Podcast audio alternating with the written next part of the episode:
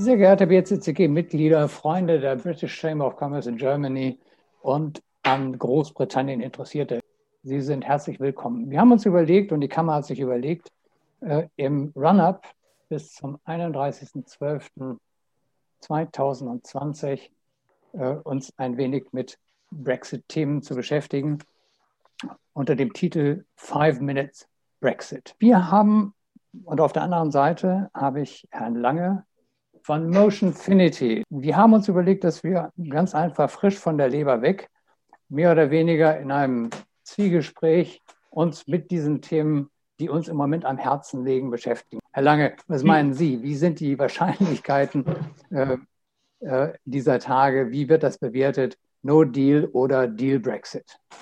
Ja, Sie haben das ja schon so jetzt schon anklingen lassen. Äh, bis dato war es ja immer so, dass man gedacht hätte, naja, irgendwie wird schon werden und alle haben, sag ich mal, so ein bisschen Zweckoptimismus an den Tag gelegt, einschließlich der Präsidentin der Europäischen Kommission, dass es zu einem Deal kommen würde.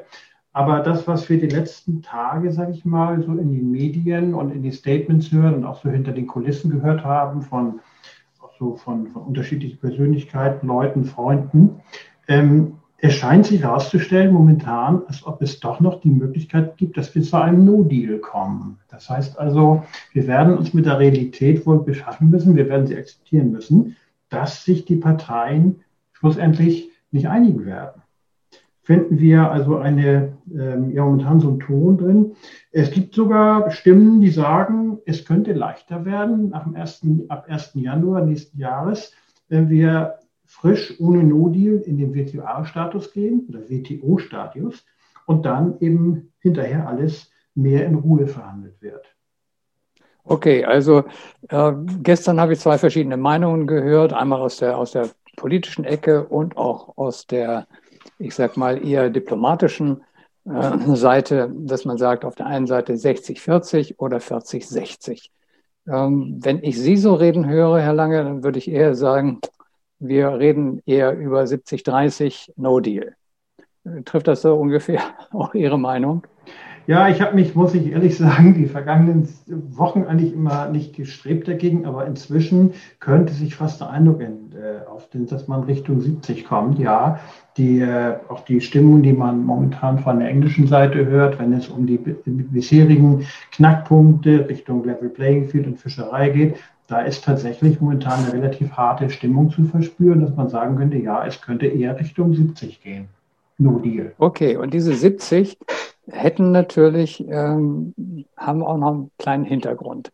Denn wenn man sich überlegt, dass jetzt gerade die Verträge bzw. die Vereinbarungen unterzeichnet wurden, äh, dass nämlich Großbritannien dem, und die Briten lieben ja Akronyme, dem CPTPP beitreten wird. Also da reden wir über das Comprehensive and Progressive Trans-Pacific Partnership.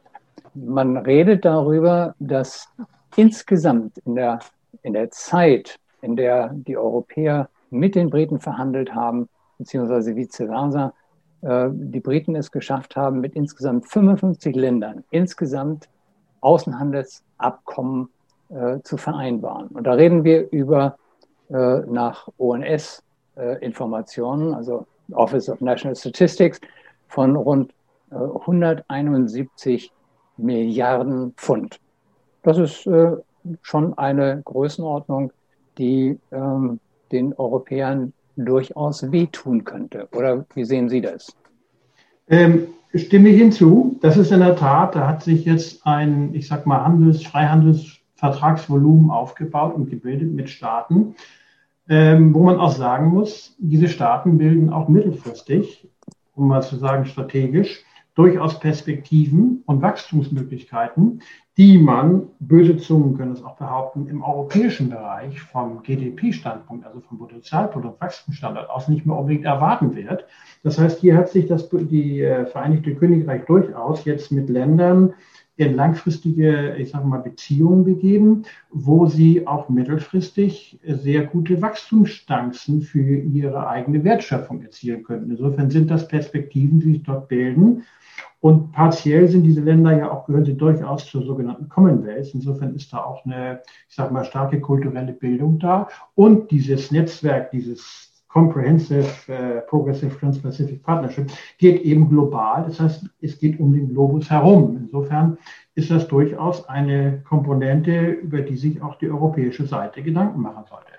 Also Herr Lange, mit anderen Worten, äh, könnten wir sagen, wenn es sich tatsächlich so entwickelt, dass wir einen No-Deal-Brexit haben, dass unter Umständen äh, sich die Europäer ein bisschen wärmer, wärmer anziehen müssen.